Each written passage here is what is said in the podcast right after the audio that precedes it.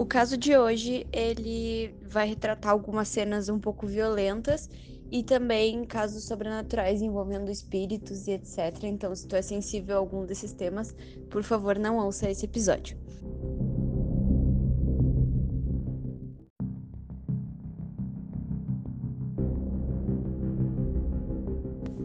Oi, gente, tudo bem com vocês? Bem-vindos ao quarto episódio do Spook Outubro.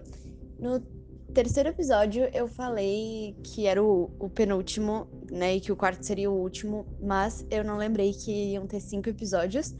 Enfim, perdoem esse errinho.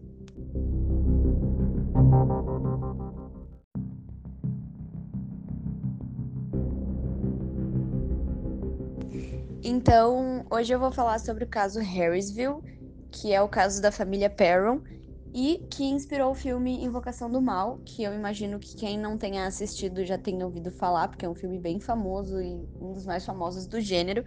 Então vamos lá.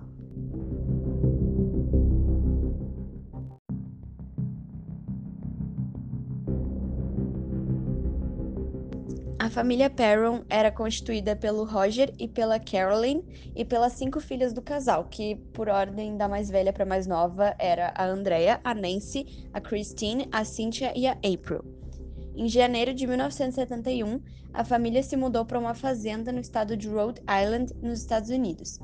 A casa que ficava na propriedade possuía 14 quartos, e logo após a mudança, os Perron começaram a notar algumas coisas estranhas na casa então, tipo, algumas vassouras se mexiam sozinhas e pilhas de poeira se amontoavam no centro da cozinha, como se elas estivessem pedindo para ser colocadas no lixo. Tipo, era bem estranho, segundo eles. As crianças também afirmavam ver espíritos nos arredores da casa e diziam que alguns eram inofensivos e que eles queriam brincar com elas, davam beijo de boa noite, essas coisas, e outros eram mais agressivos. A Andrea Perron, a mais velha, contou que o pai sentia uma presença fria e fedorenta no porão Além disso, durante a noite, camas levitavam e alguns aparelhos de aquecimento falhavam, tipo, do nada, assim, sem lógica nenhuma.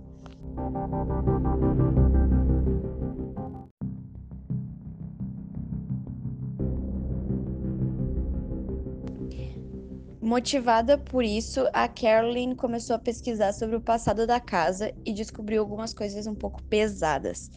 A propriedade tinha pertencido à mesma família por oito gerações seguidas, e todas essas gerações que foram donas da casa apresentaram algumas mortes violentas e muito bizarras, assim, muito misteriosas.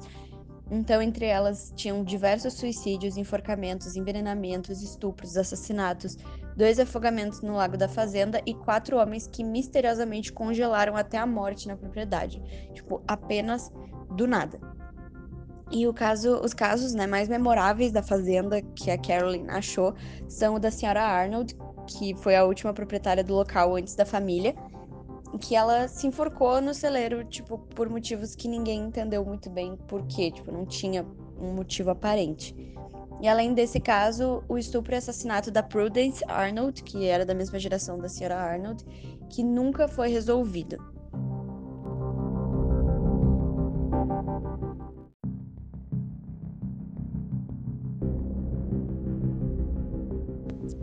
Ainda na pesquisa, a Caroline também descobriu que uma das proprietárias foi uma mulher chamada Bathsheba Sherman, que morou na casa durante o século XIX. Segundo algumas especulações, a Bathsheba era satanista e estava envolvida no assassinato de uma criança. Por conta dessas especulações, a mulher se enforcou em uma árvore na parte externa da casa. Então, isso inclusive aparece no filme, né? Na, na capa do filme tem aquela árvore com a forca, e foi nessa árvore que ela se suicidou. A família então passou a desconfiar que a presença maligna que eles sentiam na casa era da Bathsheba e que ela se sentia ameaçada pela presença da Carolyn na propriedade dela. Então, que ela estava vendo que a Carolyn estava desempenhando basicamente o mesmo papel que a Bathsheba e ficou com ciúmes, enfim, com inveja e resolveu atormentar a casa. A Andrea, ela contou que ela se considerava dona da casa e se ressentia da competição que a mãe fazia para essa posição. Ela contou isso num dos livros e entrevistas que ela deu para vários jornais e etc.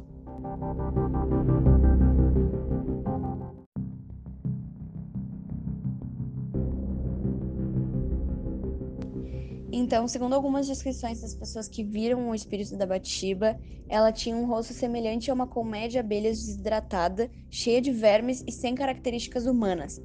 A cabeça acinzentada dela era inclinada para um lado, como se o pescoço tivesse sido quebrado. Além disso, quando ela estava presente em algum cômodo, o mau cheiro tomava conta do local.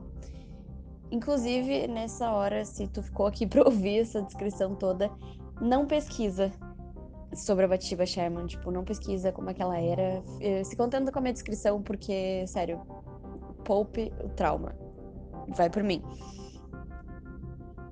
Então, após muitas ameaças que a Batiba, né, o espírito da Batiba fez para a família, os parents confiaram que a bruxa tinha possuído a Carolyn. Então, esse fato fez com que a família pedisse ajuda ao Ed e a Lorraine Warren.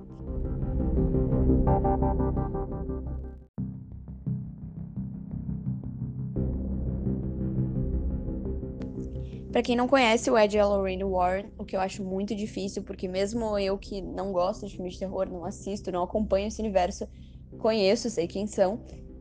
Uh, basicamente, eles foram o casal que investigaram casos como a Annabelle, o Horror em Amityville, que foi o primeiro episódio aqui do Spook Outubro, entre outros vários, vários, milhares, assim, de casos que eles investigaram. E, inclusive, se tu tá na internet né? Em qualquer, em qualquer rede social, literalmente qualquer rede social. Tu provavelmente acompanhou o surto coletivo em que a Annabelle supostamente teria fugido do museu, que na verdade não foi bem isso que aconteceu, mas enfim, eu não vou entrar em, nesse mérito. Uh, esse museu, ele é do Ed e da Lorraine Warren, quer dizer, era porque eles já morreram, mas agora quem cuida é o neto deles, então tá tudo lá, tá tudo lá preso ainda, tá tudo bem, a gente tá safe, tá tranquilo.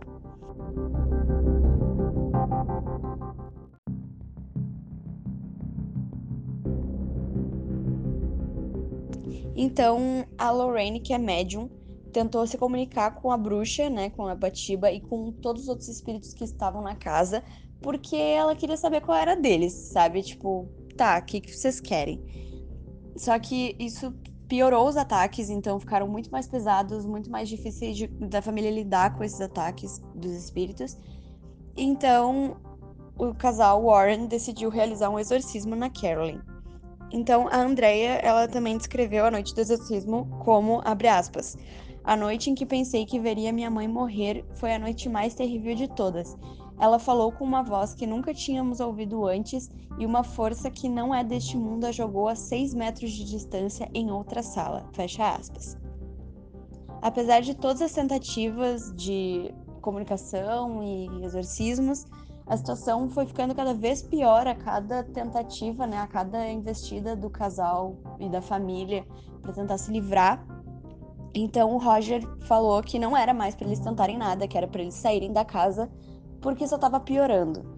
Então eles cancelaram, né, qualquer tentativa de espantar os espíritos, enfim, essas coisas.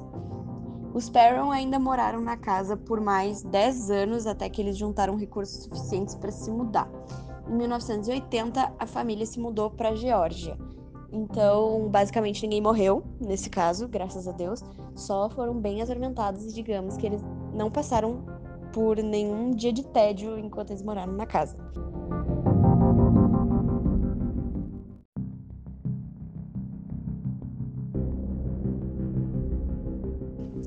A Andrea escreveu três livros sobre as experiências que ela e a família viveram na casa e ela estava viajando o mundo dando palestras sobre isso, né? Agora ela teve que dar uma parada por motivos de quarentena, mas ela tava, ela viajava e falava sobre isso, assim, sobre como foi viver todo esse negócio que foi a, a vida dela durante esses 10 anos, né, de 1971 a 1980, né, como foi viver na casa, como foram as experiências, tudo isso, assim, ela contava sobre e nos livros dela tá tudo documentado direitinho.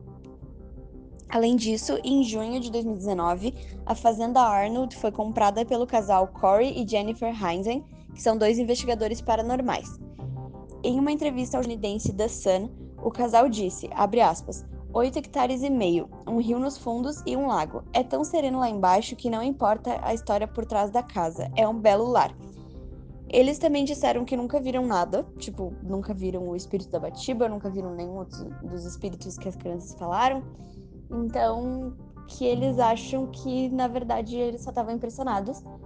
Mas eles também comentaram que lá tem o túmulo da Bathsheba, enfim, tudo, toda essa coisa, mas que nunca sentiram nenhuma presença estranha.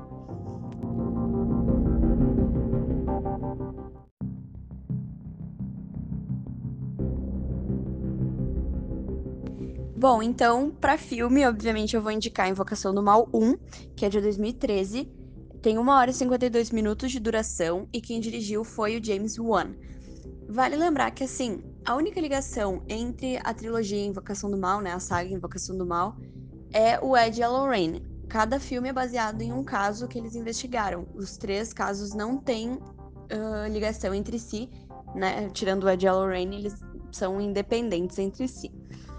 E para livro, eu vou indicar o da Andrea Perron, que tem 437 páginas, foi escrito em 2011, e o nome é House of Darkness, House of Light: The True Story. Então, nesse livro, ela, que foi o primeiro que ela escreveu, ela conta sobre as experiências, como eu já falei.